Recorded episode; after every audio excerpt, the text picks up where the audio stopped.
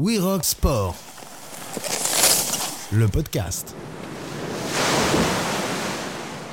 7h25 minutes et 28 secondes. C'est le temps qu'il aura fallu à Hilary Gérardi pour gravir les 32 km et 3870 mètres de dénivelé qui séparent Chamonix et le sommet du Mont Blanc à 4808 mètres d'altitude et revenir sur ses pas jusqu'au point de départ. 7 h 25 minutes et 28 secondes, c'est le nouveau temps record pour l'ascension féminine aller-retour du toit de l'Europe, signé par la plus française des américaines. Le samedi 17 du mois de juin 2023, Hilary Gérardi est entrée dans l'histoire.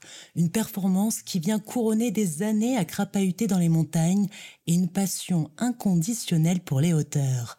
Mais derrière la performance et la détermination, il y a aussi un engagement pour des pratiques sportives responsables et la préservation de ces terrains d'aventure au perché. Sourire aux lèvres et les yeux qui pétillent, Hilary Gérardi est notre invitée aujourd'hui, quelques jours à peine après son ascension record. Bonjour à toutes et à tous, bienvenue dans ce nouveau numéro de We Rock Sport, le podcast, et bienvenue à notre invitée, l'américaine Hilary Gérardi. Bonjour Hilary. Bonjour Mathilde, merci beaucoup. Un immense merci à toi d'être avec nous. Tout va à 100 à l'heure pour toi en ce moment.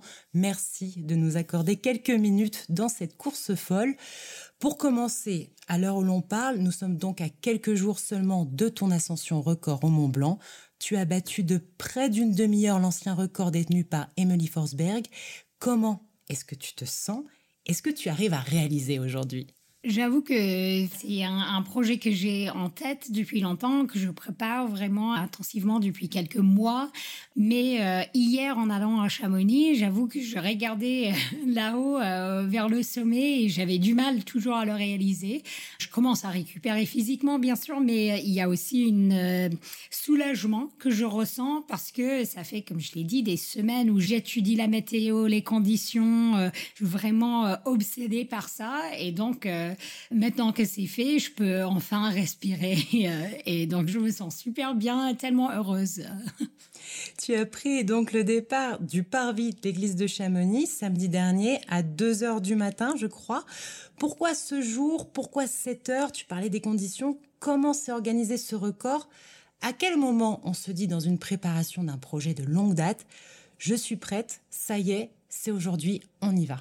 Comme j'ai expliqué, donc c'est un projet que j'ai en tête depuis plusieurs années, mais il y a deux ans, en fait, en hiver, on n'a pas eu assez de neige euh, pour bien remplir la jonction et mettre la route en condition pour aller très vite. Euh, et donc, euh, bah, je savais déjà au printemps que ça n'allait pas être possible les deux dernières années.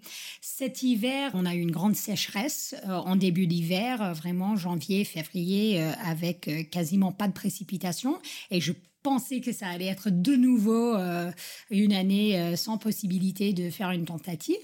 Euh, mais après, on a eu un printemps avec beaucoup de précipitations. Donc c'était là, ce printemps, mois de mars, avril et surtout mai, où j'ai dit, bah, OK, je pense que c'est possible de tenter. Et donc, j'ai fait une préparation sportive. J'ai plutôt euh, on va dire, l'habitude de me préparer pour des courses. Euh, et je travaille avec un coach sur Grenoble, Antonio Gallego, euh, sur l'entraînement physique. Ce qui a été difficile à ce niveau, c'était que, contrairement à une course, on ne peut pas savoir la date. à quelle date on va partir. Il y a le trailer Baptiste Chassagne qui parlait de non pas un pic de forme, mais un plateau de forme qu'on essaie de chercher. Donc, c'était surtout ça que je visais pour être très en forme et ensuite tenir à un bon niveau euh, sans baisse. Ça, c'est un peu dans la première partie des choses que moi, je peux contrôler. C'est ma forme.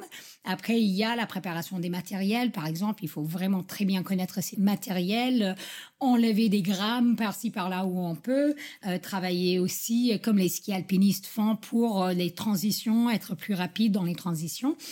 Mais voilà, ça c'est un peu la partie que moi je pouvais avoir en main, mais en montagne, il suffit pas d'être en forme et être très endurant ou très rapide pour réussir quelque chose comme ça. Il y a toute euh, l'autre partie qui est en dehors de, du contrôle. Et ça c'est météorologique euh, et les conditions. Donc je savais que il y avait en théorie assez de neige pour avoir éventuellement un créneau. J'ai bloqué deux mois pour ça. Au cas où il y avait le créneau, j'ai pris aucun engagement. non, quasiment pendant deux mois, euh, parce que si jamais quelque chose tombait le jour euh, du créneau, je voulais pas le rater. Et donc, euh, il fallait ensuite trouver des amis qui étaient aussi disponibles et motivés pour m'aider les conditions où donc il fallait une période avec un cycle de regel, c'est-à-dire que la neige devait, enfin, il devait chauffer la journée pour consolider un peu la neige, mais avoir des nuits claires euh, où euh, la neige regèle et on peut, par exemple, courir sur la neige sans s'enfoncer. Moi, j'ai choisi mon itinéraire. J'ai passé beaucoup de temps sur l'itinéraire et en haute montagne pour m'acclimater et aussi être sûr que je savais où je voulais passer. Et donc, euh, il y avait euh, une longue période où soit j'allais regarder moi-même, soit il y avait par exemple le gardien de refuge des Grands Mulets qui m'envoyait des euh, les dernières infos sur la température et état de regel. J'avais des guides qui me faisaient des retours aussi. Et enfin, j'ai beaucoup travaillé avec un météorologue local qui m'aidait à trouver le jour, il y aura euh, un bon regel avec pas trop de vent et tout ça. Donc c'était vraiment un travail d'équipe euh, pour bien choisir la date. Justement, j'ai lu que tu avais choisi une variante par rapport à l'itinéraire qu'avait emprunté Emily Forsberg pour le record précédent. Pourquoi ce choix? C'est dans cette étude de terrain. Et est-ce que tu t'attendais à pouvoir égaler le record avec ce nouvel itinéraire? À vrai dire, euh, je ne pensais pas que j'allais pouvoir améliorer le record d'Amélie parce qu'elle est une excellente athlète, vraiment très très forte et je trouve que son record était euh, quand même euh, très rapide. Mais je voulais essayer de proposer une nouvelle itinéraire de référence pour un record. Ça, c'était ma volonté parce que l'ancien record, donc euh, le parcours emprunté par Killian Jornet, qui détient le, record masculin, qui est également le copain de Emily Forsberg, l'itinéraire qu'ils ont euh, utilisé euh, tous les deux, et Matteo Jacquemoud avec, avec Killian, était par les plateaux. Donc ça passe par l'ancienne gare des glaciers, la jonction, les grands mulets, et monte par le petit plateau et le grand plateau. Mais le problème avec cet itinéraire, au moins à la montée, c'est que c'est très exposé aux chutes de Serac et à la montée, on est exposé longtemps. Bah, je peux dire que cette année, moi, il y avait un jour où j'étais, c'était en avril, j'étais avec Élise Pensée à faire, euh, un peu de reconnaissance euh, dans la jonction, et on a croisé un couple euh, qui montait au refuge pour faire le Mont Blanc, et malheureusement, ce couple est décédé le lendemain dans une chute de Serac lorsqu'il montait. Et moi, ça m'a vraiment frappé. Je m'étais dit à ce moment-là, et c'était aussi mon mari qui a dit, mais Hilary, tu es sûr que tu veux prendre l'itinéraire, chérie? Et j'ai décidé que non. Moi, je ne pouvais pas à la fois pour ma propre sécurité, la sécurité de mon entourage, aussi euh, des secouristes éventuels, enfin vraiment en enfin, bonne conscience euh, emprunter cette voie à, la montée. Donc il y a une voie alternative qui est l'arête nord, qui se sépare à peu près au niveau des grands mulets de l'ancienne voie classique euh, et le rejoint vers le col du Dôme euh, à 4200 mètres, euh, je crois. Cet itinéraire, je pensais pas être plus rapide parce que c'est plus raide, euh, ça peut être plus technique, on peut avoir de la glace et il faut donc des matériels d'alpinisme plus important que ce qui a été utilisé euh, par Emily, c'est-à-dire des chaussures cramponnables, des crampons en acier, des piolets. Euh, il faut avoir un vrai kit glacier avec des broches, euh, des langes. donc je pensais que avec tout ça, je pensais pas que ça pourrait être plus rapide. En fin de compte, je suis vraiment ravie que j'ai pu être plus rapide aussi pour démontrer que il n'y a pas d'excuse. On doit prendre cet itinéraire. Et une dernière chose que j'aimerais rajouter, c'est que on ne peut pas je pense à ce jour définitivement dire que le petit plateau est plus dangereux, par exemple, que ça l'a été avant euh, avec le changement climatique Est-ce qu'il y a beaucoup plus de chutes? Moi, je ne saurais pas dire ça parce que ça reste imprévisible, ça a toujours été dangereux et à ma connaissance, personne fait une étude spécifique sur ce glacier euh, à cet endroit. Ceci dit, on sait euh, des glaciologues que avec le réchauffement climatique, les glaciers avancent plus vite et c'est plus imprévisible. Donc, je, crois que euh, on peut dire que ça pourrait devenir plus dangereuse à cet endroit. Et donc, comme il y a une alternative, c'est logique de le prendre. On va reparler justement des impacts du réchauffement climatique sur les écosystèmes alpins. Mais avant, j'aimerais qu'on revienne. Tu as commencé à en parler sur le matériel pour euh, un tel record. Pour passer du bitume de la ville aux neiges éternelles, le tout en un temps record. Donc j'imagine qu'il faut du très light, mais aussi, comme tu disais, du matériel pour évoluer en milieu de haute montagne et en sécurité. Est-ce que tu peux nous décrire un petit peu ce que tu avais dans ton sac ce jour-là? Oui, absolument. Et je suis contente que tu auras posé cette question parce que il y avait des gens qui ont vu des photos de moi à l'arrivée en, en, short et basket, mais je n'ai pas du tout été sur le glacier en short et basket. Moi, j'avais déjà stocké un sac après 1000 mètres de montée où euh, j'allais retrouver mon kit euh, alpin. J'étais partie de l'église à 2 heures. Euh, justement, j'avais rythmé ça pour être au bon endroit avec le regel et, et le lever du jour. Donc, j'ai commencé avec un gilet de, trail, euh, de l'eau, euh, mes bâtons. J'avais déjà mon pantalon et une baudrier et des chaussures cramponnables, euh, mais légères. Et donc j'ai utilisé tout ça pour monter ensuite à là où j'avais caché mon sac. Je reprends mon sac qui a mon casque avec un frontal très puissant, avec tout ce que j'ai cité, donc tout le quincaillerie euh, du glacier, euh, le piolet, des micro-crampons, des crampons, de la nourriture, euh, aussi plein de couches. Donc j'avais doudoune, coupe-vent, polaire, trois paires de gants, toutes ces choses-là que j'ai récupérées. C'est ça que j'ai utilisé jusqu'au au glacier des Bossons où j'ai retrouvé Valentine Fabre qui s'était encordée avec moi euh, juste pour la jonction. Donc voilà, ça c'est vraiment le kit que j'avais pour la partie glacier, pour la partie haute montagne. Et je peux dire qu'on a eu du vent à 50 km heure euh, sur l'arrêt des bosses et j'étais vraiment contente d'avoir euh, mis toutes ces couches avec moi. Ensuite, j'ai fait la redescente et j'ai retrouvé une copine, euh, Meg Mackenzie, au Gare des Glaciers, l'ancienne gare de télécabine, où j'ai fait euh, mon arrêt euh, vraiment Formule 1, où j'ai enlevé le kit alpin, mes chaussures cramponnables, mon pantalon pour remettre des baskets qu'elle, elle avait monté pour moi. Tout ça a été caché pour retrouver plus tard. Et donc, j'ai pu terminer vraiment en mode trail. En 2020, j'avais fait le Mont Blanc depuis la maison, ici à, à, à Servoz et j'avais fait dans les chaussures cramponnables tout le long. Donc, je me souvenais que j'avais très mal aux pieds à la fin. C'est pour ça que j'ai voulu euh, changer de chaussures encore une fois. Pour moi, il était important aussi de montrer qu'il y a, enfin, selon le surface, selon les risques objectifs, il y a vraiment deux sets de matériel différentes et on peut le couper en deux et il faut respecter euh, ces deux milieux différents. Tu as en effet l'habitude et tu aimes courir en haute montagne. Tu t'alignes sur le circuit de skyrunning. Qu'est-ce que tu aimes dans cette pratique en haute montagne? Qu'est-ce que tu vas chercher là-haut? J'imagine bah, que entre les 1000 euh, et quelques mètres de Chamonix et le sommet du Mont Blanc, on passe par plein d'ambiances et plein de paysages complètement différents. C'est tout à fait ça. Moi, euh, c'est sûr que j'aime aller vite et j'aime tester mes propres limites physiques, mais aussi je suis passionnée euh, des milieux de montagne et J'aime aussi faire des sorties où je prends le temps. Je crois que ça, c'est très, très important. Enfin, de passer du bas de vallée jusqu'en haut de vallée, j'adore regarder comment les différentes plantes, les différentes espèces euh, changent avec l'altitude et voir comment les milieux peuvent évoluer aussi. Je trouve ça extraordinaire. Et il y a, euh, je ne sais pas si vous connaissez le livre de Rob McFarland, il y a un film qui allait avec Mountains of the Mind. Et il y a une, citation euh, enfin, où il parle de enfin, comment c'est extraordinaire de pouvoir, avec son propre corps, aller visiter tous ces milieux différents et sentir euh, même l'odeur change lorsqu'on monte et on redescend. Et je trouve ça vraiment incroyable et ça, demande un respect énorme pour euh, le milieu et les espèces qui arrivent à y vivre. Finalement, nous, on n'est que des visiteurs. Oui, parce que quand tu ne cours pas, tu t'engages auprès d'organisations dans l'environnement, notamment avec le Centre de recherche sur les écosystèmes d'altitude, le CREA Mont-Blanc.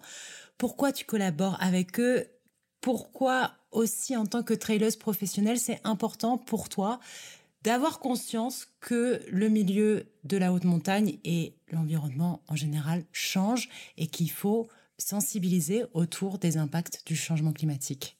Alors, j'ai travaillé cinq ans et demi au Créa Blanc. Euh, je travaille plus là depuis un an parce que, enfin, j'ai pu euh, me dédier à une vie d'athlète professionnelle, mais je continue à suivre le travail qu'ils font, euh, à, regarder euh, comment les écosystèmes d'altitude évoluent avec le changement climatique. Et je pense que c'est particulièrement intéressant parce que la montagne, enfin les Alpes chauffe deux fois plus rapidement mm-hmm. que le reste de l'hémisphère nord.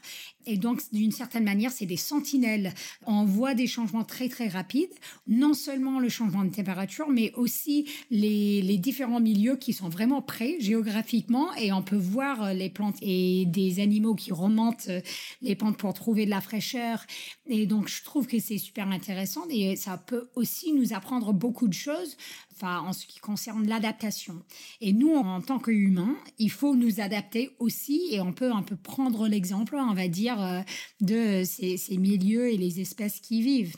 Dans ma vie, euh, j'essaie d'être au plus engagé euh, que je peux avec différentes associations. Par exemple, une bouteille à la mer qui mobilise des athlètes pour parler du changement climatique pas seulement des athlètes de montagne aussi, même si ma portée est relativement petite par rapport à un athlète de football ou un truc comme ça, que moi j'ai quand même un plateforme et si je peux utiliser ça pour parler et toucher un, public plus large et sensibiliser les gens, je veux vraiment le faire.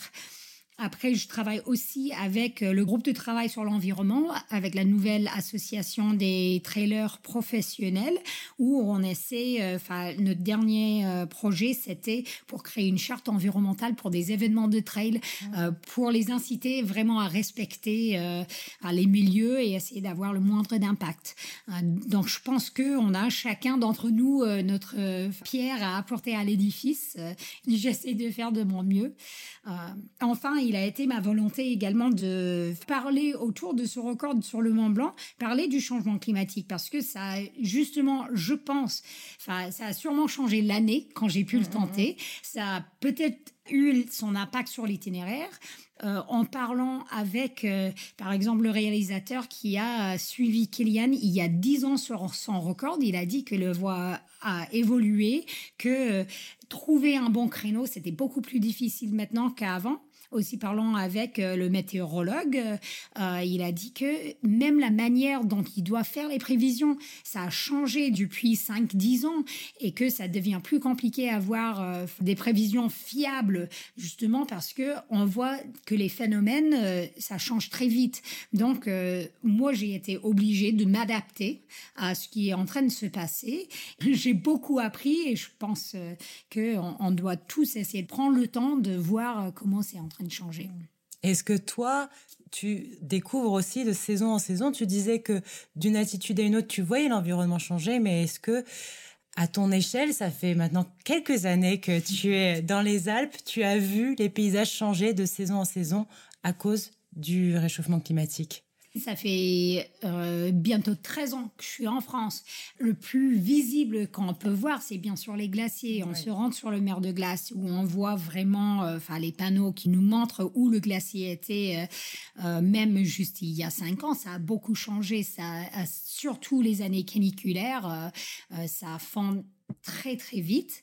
Enfin, c'est sûr que euh, on peut trouver, par exemple, sur le glacier des Pèlerins, on peut trouver de la végétation, même une melaise, là où il y avait le glacier en, en 2008. Moi, je sais que si on prend le temps d'observer, on peut voir les changements. Aussi sur la saisonnalité, enfin, euh, moi j'ai l'impression que euh, quand je suis arrivée, il aurait été facile de dire euh, fin juin, par exemple, on pourrait aller faire le Mont Blanc. Bah, c'est plus forcément le cas. Les guides, surtout, ils voient que ils peuvent plus vendre entre guillemets mhm. des courses très spécifiques à certaines saisons parce que les choses avancent ou c'est pas prévisible. Donc je le vois dans ma pratique d'amateur, alpiniste amateur, mais aussi euh, mon mari qui est guide, je vois comment ça devient de plus en plus difficile à, prévoir. Euh, enfin, la saisonnalité.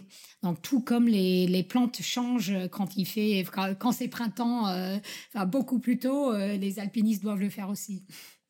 Il faut donc prendre le temps d'observer, prendre le temps de comprendre et essayer aussi de faire bouger les choses, ce que tu fais en t'engageant dans des associations. Et tu travailles également, je crois aussi, avec tes partenaires pour développer des produits, du matériel responsable. Tout à fait. Donc moi j'ai la chance d'avoir des sponsors qui me soutiennent euh, et euh, aussi qui sont intéressés euh, par ces sujets. donc moi je, je, suis avec la marque Scarpa pour les chaussures depuis six ans maintenant et on vient de lancer par exemple une chaussure qui est majoritairement recyclée.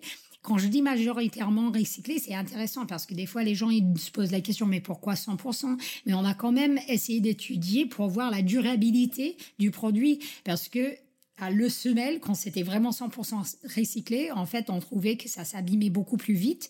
Le meilleur produit qu'on peut avoir, c'est un produit qu'on n'a pas besoin de remplacer. Donc, de trouver le juste milieu dans une manière de fabriquer qui est responsable et aussi quelque chose qui va durer dans le temps, c'est super important. Et j'ai cette chance que les deux marques avec qui je, travaille commencent vraiment à, à s'engager de plus en plus et de travailler avec les athlètes euh, sur des produits euh, qui se rapprochent encore plus à nos valeurs. Et la suite, j'ai envie de dire, est-ce que après ce record, après euh, toutes ces émotions, de quoi on a envie? Quels sont les projets? Bon, alors, ça fait que quelques jours, je pense, donc je suis pas tout à fait prête à, me prononcer. Je vais continuer cette année avec euh, enfin, le circuit du skyrunning. Euh, euh, J'ai choisi cette année euh, de faire, même si c'est le circuit mondial, je ne ferai que des courses qui sont en Europe, que je peux faire sans avion. moi, je ne suis pas forcément dans une optique où je refuse de prendre l'avion. En plus, ma famille est aux États-Unis. Donc, euh, si je veux les voir, euh, bah, il faut bien que quelqu'un prenne l'avion. Mais à chaque fois que je décide de voyager, vraiment réfléchir autour de ça et euh, voir comment je peux le faire. Bah, le mot en anglais, c'est mindful. Je ne sais pas. réfléchir, on va dire. et donc, cette année, j'essaie de vraiment me focaliser localement pour ne pas trop bouger. Après, euh, bah, c'est sûr que je vais retourner en montagne beaucoup, euh, mais euh, mais j'ai pas encore de projet précis. Et je suis très contente parce que ayant bloqué l'agenda pendant deux mois, là je me trouve, retrouve avec quasiment un mois de libre et j'ai hâte d'aller jouer en montagne. Et oui, parce qu'on en oublierait presque, tu n'es pas française, tu es américaine, tu es née et tu as grandi dans le Vermont. Tu es venue en France, tu le disais, il y a plus de dix ans, dans les Alpes. Tu n'es jamais repartie. Pourquoi? Alors, je dirais que je suis venue en France pour l'amour. Parce que euh, bah, c'était mon copain à l'époque, maintenant mon mari, qui me proposait de venir. À l'époque, je parlais pas français, donc je pouvais pas imaginer rester. On était sur Grenoble, et finalement, je crois qu'on est restés tous les deux pour l'amour des Alpes. Et donc, euh, on est très, très content de rester ici. On espère qu'un jour, euh, s'il écoute, euh, on voudrait la nationalité française. on, attend le retour sur ça, mais c'est un milieu qui est juste magique. On aime bien notre vie en France, donc on n'a pas pour projet de partir. Et dernière question, est-ce que quand on a établi un record, on a envie de battre son propre record? On me pose cette question souvent, surtout par rapport à la traversée Chamonix-Zermatt euh, que j'ai pu effectuer en 2021 avec justement cette même amie Valentine Fabre à ski. Et on a posé le premier record féminin. Euh, mais on sait qu'on aurait pu aller plus vite. Et il est mon espoir que ça va inspirer d'autres filles à battre mon record. Et ensuite, c'est ça qui me donnera envie euh, d'aller le, le rebattre. Après, je suis pleinement consciente que euh, ça demande beaucoup de temps et d'engagement de mes amis, de ma famille, euh, mes proches. Je me motive un peu moins personnellement à le faire et aussi j'essaie de faire les demandes auprès de ma famille euh, et mes amis, pas toujours pour les mêmes choses. Merci beaucoup d'avoir été avec nous, Hilary. On te souhaite du coup un bon mois de repos et surtout, j'ai l'impression, pour aller courir en montagne. Profite bien. À très vite, peut-être. Bonne continuation à toi. Merci beaucoup. Avec grand plaisir. Merci beaucoup, Mathilde.